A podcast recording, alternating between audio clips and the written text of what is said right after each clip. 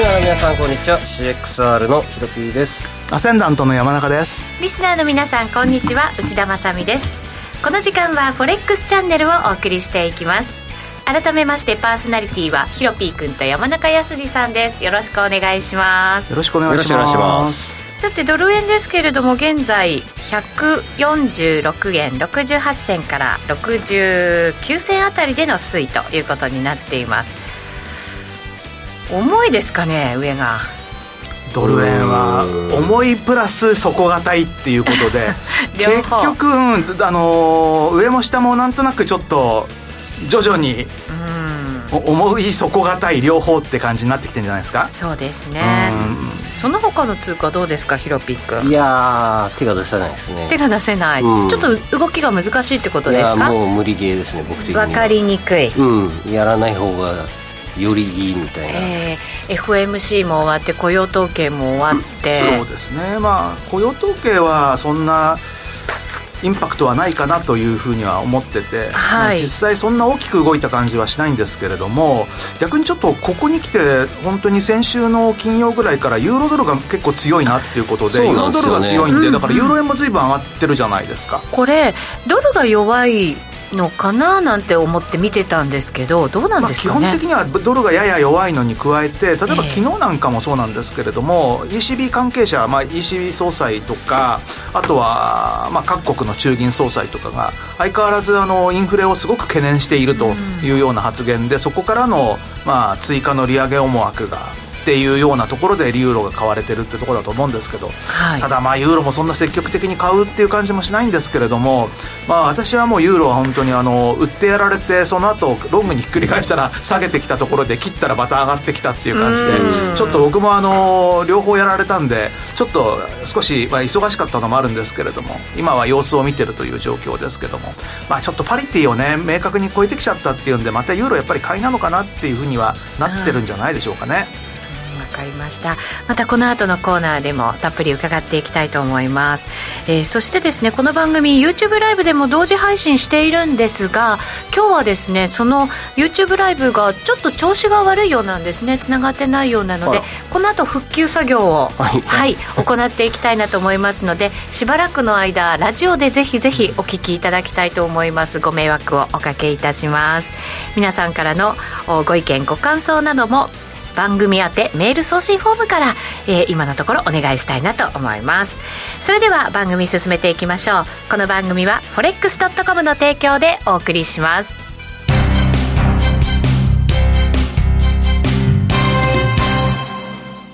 ここで forex.com からのお知らせです。日経平均、ニューヨークダウ、ナスダックなどを対象に投資ができる forex.com の株価指数。CFD や話題のノックアウトオプションで取引いただけます。主要17銘柄を数千円から、売りからも買いからもお取引可能。詳細は forex.com を検索。FXCFD 取引及びオプション取引は元本及び収益が保証されているものではありません。FXCFD 取引は、レバレッジを利用して取引代金に比較して少額の証拠金で取引を行うために、相場の変動による価格変動や、スワップポイントの変動により、思わぬ損失が発生する場合があります。お取引の前に契約締結前交付書面などを必ず熟読し、取引の内容、危険性等をご理解いただいた上で、ご自身の判断と責任にてお取引ください。ストーン X 証券株式会社、金融商品取引業、関東財務局長、金賞第291号。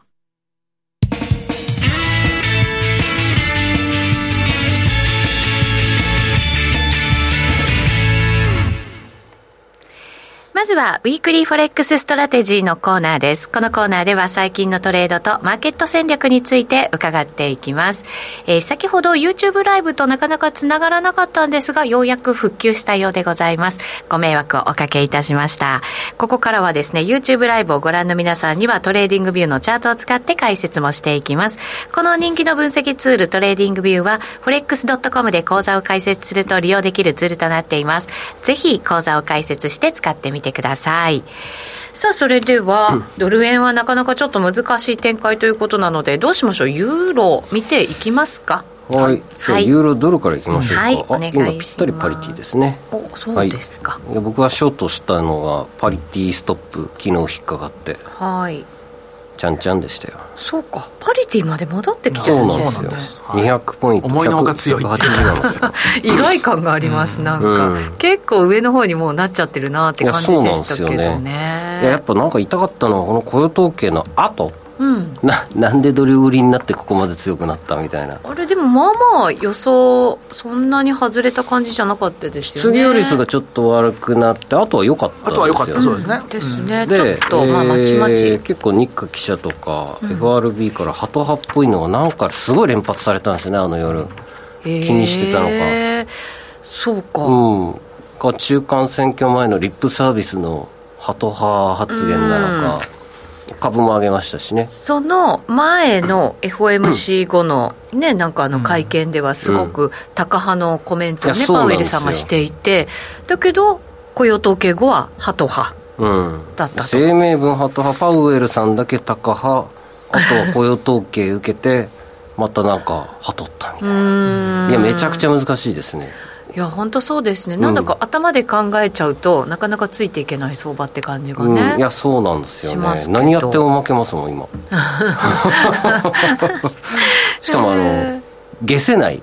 消せない下せない全部逆、うんあの明らかにおかしいでしょって思いたい内容が多くてですね参ったなっていう感じです僕は結構なんか大きなイベントの前だとポジション調整でなんとなく逆のね取引が行われたりとかしますけど、うん大統領選ねあの中間選挙に向けてってことないでしょいやそんなの100ポイントぐらういの前後だったら分かるんですけどこの200ピップ300ピップあっちもこっちもどんないろんな通貨ペアが動かれると困りますねさすがに、まあ確かにそうですよね、傾いてたから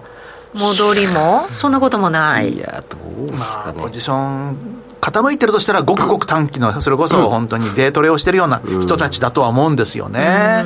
長期的にやってる人がそんなに傾いてるっていうふうには思えないんですけど、はい傾いてたのがあるとするとずっと年初来高値からのレジスタンスを抜けるまではショートだったでしょうね皆さん、でそこを抜けてから多分ロングにひっくり返したけれども思いのほか下げたんでやめちゃった人もいるっていうところででそこからが本格的な上げっていう感じになってて、ああいい押しが入っちゃったのかなっていう感じですよね先週はね、 4時間足でも見てるとなんとなくちょっと分かりにくさもありそうな感じがありますけどね、 9月の高値9月の高値1.0に、まあ冷やしぐらいで年初から見るとまあまあ綺麗なね、うんあの加工チャンネルをやっぱり上抜けたなっていう感じのままですよあそうね、ですか、うんそうするとじゃあちょっと反転の動きっていう感じではねあーですから、ここでも散々そろそろドル安だ、ドル安だと言ってて、なかなかドル安にならなかったですけど、いよいよかもしれないですね。うんそれがじゃあ続くのかどうなのかですそよねうですねただ今日中間選挙ありますからね、そうなんですうんこれがどうかっていう、まあ、一応あの直近のというか、最後の世論調査だと、上院、下院とも共和党っていう話みたいですよ。へえ、そうするとねそうするもと、なかなか、あのーのやっぱりホワイトハウスとしては、政策が進めにくくなるっていうことで、それがドル売りにつながる可能性はあるかもしれないですよね。なるほどね、富裕層課税が課税とかその株の利益の課税のあれがやっぱり通らなくなると思うんでこれで共和党にねじれてくれた方が、だから株が反応してるだのからか株はね、上がるっていうのは分からないでもないですね、それに確関かしてには。なんか足元ね、うんなんか妙な強さありましたもんね、うんままあ、あでそうもすると説明はつけやすいですよね。うんそんな長い長いネタでもないんで、かなと思うんまであ、すよ、ねせいぜい今週で終わるネタかもしれないですね。おーそうするとじゃあ為替の方でも今の動き一旦終わる可能性もあるっていうことですそうかですね。ただ、あともう一つちょっと気になるのは、ええ昨日、日本の外貨準備の発表があったじゃないですか。はい、はいありましたで、またすごい減ってるんですよ。うんうんで、まあ、どのぐらい減ってるのかっていうと、米国債を435億ドル売ってるんですよ。 430、 5 5億ド億ドル売ル。っちゃったそうすると、200億ドルの介入2回できるじゃないですうか。んで、前回の、やっぱり9月とかの介入とかで、まあ、10月に入ってからも大規模介入して、はい以前売った米国債分は全て介入に使っちゃいましたと、でなんで現金使わないんだろうっていうふうに思うんですけど現金もあるはずなんで、まあでも米国債を売ることによって、まあ、介入資金を手当てしてるんだとすると、なんとなくをまた手当てしてきてるぞっていう感じはしますよね、まあ、国債を売って日本円に還流させてるだけですと利益確定売りですっていう理由あとアメリカの方だと銀行でやっぱり国債がすごい少なくなっちゃってみたいなね、なんかね、あのイギリスじゃないですけど、やっぱりなんとなくそういうのもあるらしいので日本で売ればアまあ日メリ本カがそ売れればはねねその分そうあなんのですよ市場に出る流動性ま供あ今まで給ねできるわけですもかんね買いすぎです よ債券をね、うん確かにねだからまあ今債券売る方がアメリカも認めやまあ、すアいメっリていうカのもはそうなんねですよ、多分あのまあハッピーかどうかは分かんないですけど、まあ、まあいい、いいでしょうっていう感じですよね、で日本にとっても利食いですしね、そうですよね、もっと高い時に債券価格高い時売ればよかったの、そんなになかなかうまいことはねうん、あまあいいか為替で儲かってるまからあ、いい為替で儲かってるそうし、ですクそうですうんーポン入ってくるし、うんね、そうですよね。じゃあうもうまたあれまだ6兆円が準備されてるわけですね日本円に換え日本円に関しては6兆円分ですよね、だからあのいつぞやの大規模介入はい1回分か、まあ、あるいは普通の、か過去の大規模介入2回分ぐらいかっていう。えーそういう準備がされてるなと思うと、そうすると、やあのっドぱルり買やいりにくいにくいじゃないですか。やりにくいですよ僕はね。昨日それを見てて、あこれなんかちょっと、ドルが買われたらまた介入ちらつかせてくるんだろうなっていう感じもすごくするんで、なんか、イイメージ的にはドル買いにくいと。ただ、じゃあドル買いにくいからって言ってドル円売るのかなっていうと、やっぱりだからユーロ買うのかなみたいな。あーっていうふうにちょっと思ってるんですけど、ええうんなんかここで買ってまた投げさせられるのも嫌だなとかね、ちょっといろいろと考えちゃって。そうですよね、だって ECB だって、もちろん利上げしなきゃいけないような状況なんでしょうけど、いつまで続けられるのかって、やっぱ景気から見ると難しいですもんね。一発じゃないですか12月の利上げでおしまいじゃないですかね、そうするとアメリカとの金利差ってやっぱりなかやなっぱか、りね、そう広がったままですよ。うんアメリカだってその最終地点がね、結構上になるかもしれないってことですからね、うんまあ、上になって、まあ、多分5から5.25っていうところがね、今、中心的な、まあ、見通しになってるんでしょうけれども、はいまあ、12月、来月の FOMC で、金利見通しでそうなるのかどうかっていうのが、まあ、年内の最後の注目かもしれませんね。うん、そうですね、そういう意味では、今週、CPI 出てくるのうで、んまあ、その辺はね、気にはされてるとは思う思いますけどね、 CPI 意外と市場予想高めですからねあそうなんですかうん、8.0 8.0、だから高止まりしたまんまですよね。前回8.2ですよね、そうまあ、下がってはいるものの、依然としてかなり高いと、まあとても許容できる水準ではないってところでしょうね。あと8.2同じ数字なんか出ちゃったら結構悲観的ですよねいや、確かに、そうすまあでると、も可能性ありますからね。うんまたドル買いになるのかしら、じゃないかな、やっぱり株はが上がったし今日満月だしなんか今転換日点ですよね、なんかいろいろあるらしいですね、今宇日宙でもうは。なんか400年ぶりだとかで400年ね。あそうなんですんあのうんー、天体大ショー気が月食と惑星食が同時に起こるっていう。毎年何百年ぶりのなんかありますね。なんか最近もう何十年ぶりで、あのー、誰も驚かなくなったから何百年ぶり のゼロ1個増やしてやれみたいなね。でもね、400数十年ぶりだったら、なんかね、何か影響ないかしらと思っていや。ーあるとすると、ええドル売りなんですけどね。あそうなんですか、はい。ドル売りです。ドル売りですか、はいドル売りあるとすればねあるとすれば、はいうーんドル売りか、だからドル売りだとするとですよ、まあ、そうなんですよなんなんとなく、まあ、そこに話はつながってくるんですけ ど、まあ、ドル売りだとすると、やっぱりユーロドルの買い、ドル円の売りよりユーロドルの買いかなみたいな、うーん今日たじだゃあ短期でね,、まあねまあ、そんな何百年に1回のことなんてあの統計取りようがないですから ねだから単に月食っていう部分のはい年に1回は、ねまあ、場合によっては2回はあるようなねそういうあの現象から考えるとドル売りかなと。まあ、いろいろとあのあれなんですよ、それこそ惑星食はあるわ、月食はあるわ、あとその位置とかね、いろんなこと考えると、なかなかレアな感じなんで、うんへえ、何か起きるんじゃないかっていうふうに言ってる人は多いですよ。そあそうですうか、んただただ見てみたいなと思うのと、う為替のトレードには気をつけようと思ってるだけなんですけどね,ね、うん赤いお月様が見えますよ。みたいですね、うんちょっ晴とれ見今日晴れてみたいなとてますからね。ねえ、はい、楽しみにしたいなと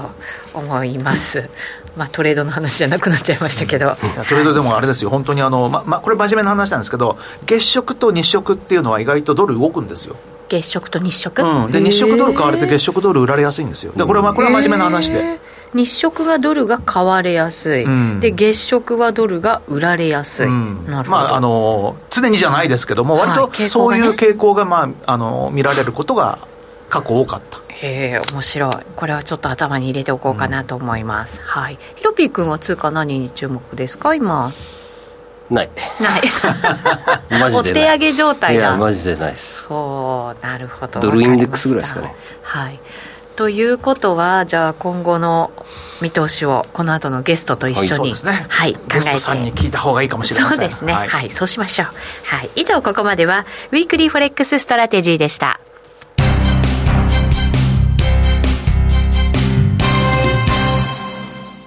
ここで、forex.com からのお知らせです。日経平均、ニューヨークダウ、ナスダックなどを対象に投資ができる、forex.com の株価指数。CFD や話題のノックアウトオプションで取引いただけます。主要17銘柄を数千円から、売りからも買いからもお取引可能。詳細は、forex.com を検索。FX CFD 取引及びオプション取引は元本及び収益が保証されているものではありません。FX CFD 取引はレバレッジを利用して取引代金に比較して少額の証拠金で取引を行うために相場の変動による価格変動やスワップポイントの変動により思わぬ損失が発生する場合があります。お取引の前に契約締結前交付書面などを必ず熟読し、取引の内容、危険性等をご理解いただいた上で、ご自身の判断と責任にてお取引ください。ストーン X 証券株式会社、金融商品取引業、関東財務局長金賞第291号。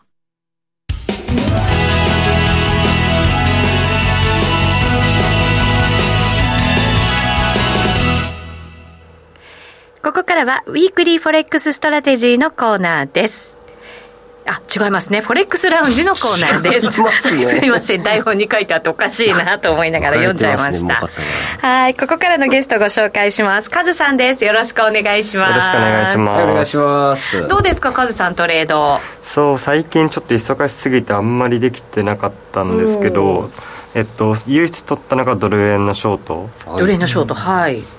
あ、ドル円ちょっと上がってきましたね、今。今ドル円のちょこっとね、うん。えっ、と、今が146円92銭、93銭あたりですかね。今持ってるポジションが151.5のショートそのまま150 151おすごいねいいとこじゃないですかへーえ結構前から売ってたんですね、じゃあ。そうですねなんか一瞬ひげがついたタイミングみよたいなのがく売あってりましたね、あんな一瞬。本当にたまたまそこ見ててあーたまたま開いたらえめっちゃひげつけたみたいな思ったところで売っちゃいましへえたすごいですね。多分結構だいぶ前じゃないですか。そうですねだいぶ先々2週週の間金ぐらい前曜とかああですよねええ結構スワップ取られちゃうぞ的スワなップはそうですね今ねえ15万取られてますその分利益が出るのかっていうとなかなかちょっとねこの値動きだとまあでも151円で売れてるからいいまあか、う OK んでしょあうの 3, 3つポジション売ってて今うん1個だけ残してる状態ですね、あそうなんですね、はいあとは利確済みで、そうですね、うん、どうしますその残してる1個えっ今後、と今ミドルチャあチャンネルでドル円見てるんですけどちょっと後でまたそれはい。今ね、1解説時間足だけは出してますよ。あなるほどえっと冷やしの方がいいかもしれあ、ない冷やし。はい、ちょっと長めにね全然違った。確かにこのカズさんが売った日は上髭も下髭も出てっていうねでなんか一瞬戻ったタイミングが151.5うんぐらいでまた落ちた時があっへて、えそこのそ時うだったんにですね2番天井みたいな感じで打っちゃうああなるほどペコチャンネルを。 3月の平行チャンネルで3月のはい。いつだろ7う日一ぐらい。番そうですね7日ぐらい4日か7日ぐらいから、はい。引いでて。 9月8月のなんかはい。下ひげがちょんとついてるところらへんはい。をやるとちょうどミドルえっと上がちょっとずれてるこれちょいずれですか。上をなんか 5, 月とかの頭でああしてもらえるとこんな感じ。そうですねで今ミドルチャンネルで何回も跳ね返ってるんですそようねですね、この辺。こう四本なんで押してこますこを割れることを期待して3分の2、まあ、割れないと思ってるんですけど、うん。えっと、もし割れた時に後悔しないように3分の1だけ残してるっていう状態、なるほでど。他はその下のチャンネルのミドルチャンネルタッチで利確しちゃって、うんうんうん。だから今見てるのはこれですね大きく見るとそこからもうじゃあここ1週間10日やってない感じですか全くやってないですえー、いやーそうだよな俺 もやらなきゃよかったいやー多分勝てねえだろうなーってやって全部勝てないちょっと、ま、負けが続くとなんかめげるもんね、うんいやもう確かに数数相場の波が違うのようんうんそういう時って何やってもなんか逆行きますよね、うんねまあな今んか年のあ作ってるものんね1月とかの相場みたいああ僕なんか2連敗するだけでめげちゃう本当ですか、 私5連敗ぐらいまで我慢しますね、そしてやらなきゃよかったと思うんですけどねこれなかなかドル円では難しいですね、 4時間足にすると確かにぽよんぽよんぽよんぽよんすうる、ん東か4時間を縮めてもらっはいこでれ4時間ですねもうちょっと左が見たいんですあもうちょい左見たい9月ぐらいの9月ぐらい、でそうすると145円ちょい上ぐらいでなんうか水平のゾーンみたいなのが引けるんですよね145から145.3とかなんかここ適当にその辺で水平みたいのを引いてもらえる、はいであとそのラインを見てるって感じ、うんうんここの2個以外見てないですドル円、うんあまあそうっすよね145円は重重かったですしね、はい、なのでまあ一応そのミドルチャンネルの上にいる限りと下あと大きなチャンネルを下抜けしない限りは長期的な買いでは見ているんですけど、うんこれ抜けた瞬間即視点変更しようかなとは思ってますーうん145円抜けたら結構下まだねちょっとありそうですんもんね、 145抜けたら多分100まあ今月仮に抜けたとしたら142とかまではあるのかなと思ってて、うんなんか僕は150で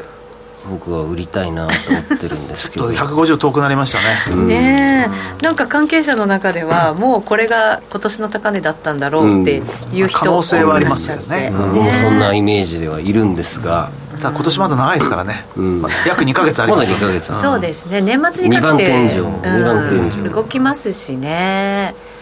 多分僕も140まあ多分その数日前の高値とか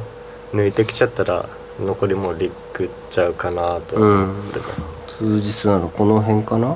もうちょっとああこれ4時間もかうそそ148の辺50とか、ですかね、まあ、 9 149とかいっちゃったらもまあ、148円のミドル後半ですかね、イメージはう他2つで結構5円幅ぐらいをかける20ロット分割り格済みなのでうん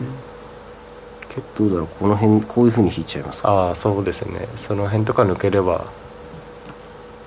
まあいい三角持ち合いなんですねこれちっちゃな今確かにそうですね、うん綺麗な三角お持ち合いでございましたえ下がりそうでなかなか下がらない他のやつ見てると結構下がりそうなんですけどね、うんクロス円ですかうんクロス他のやつだとはいそうですね、うんドル絡みですかねドル絡みだとはい、今カズさん考え中ですね焼き鳥さんからコメントがスワップで15万ってポジション量が半端ない なそうですね本当ですねレはッいクスで言うと多分300ロット持ってたのかな、うんポジション量まで明かしてくださるトレーダー、なかなかいないのでいいですねはいこの平行チャンネル重視しないとですねとりなさんからもコメントが来ています確多か分にこの半年ぐらい半年はあれか3月なんであれなんですこの数ヶ月こればっかり見てましたおそうなんですねやっぱ重要なんですねちょうど先月の末ぐらいにも取材別の記事で受けたのがあってそこでもこの話しかしてなかったうです、うん結構多くのトレーダーが見てるかもしれないですねこれね重要なラインになっております、はい、今は多分これだけ見ておけば感はちょっともう十分かなと思って、うーんなるほどまあ、あとは短期的に入れそうなのちょいちょいあるかなと思っててはい、うんオーストラリアドル US オジドルオジ USD はいオージードルはい4時間足ぐらいにしてますけどの時間逆だ三層みとたいな形してますね今そうですね頭はあチャートがはい映りましたえっと11月の高値の水平のとこ引いていただきたくてあのしめっちゃ上髭が出てるはいこその辺と、はいあもうとちょもうちょっ10と月の末からの右上のトレンドラインをこあトレンドラインではいその2つでしか見てないです本当にカズさんシンプルですねなので、まあ、抜ければ、えっと、その水平線に買っていくし、おしめ買いを。はいでもはいもし抜けないのであればそこを背に打っていくで下も同じであのここで下を背に買うか売るかみたいなシンプルなその2つかなと思って。僕ね、ここで反転すると思って、この辺で買いでやってて、引っかか、引っ掛けられちゃったんだよね、オージードル。確かにちょっとひげ長かったですね、うん。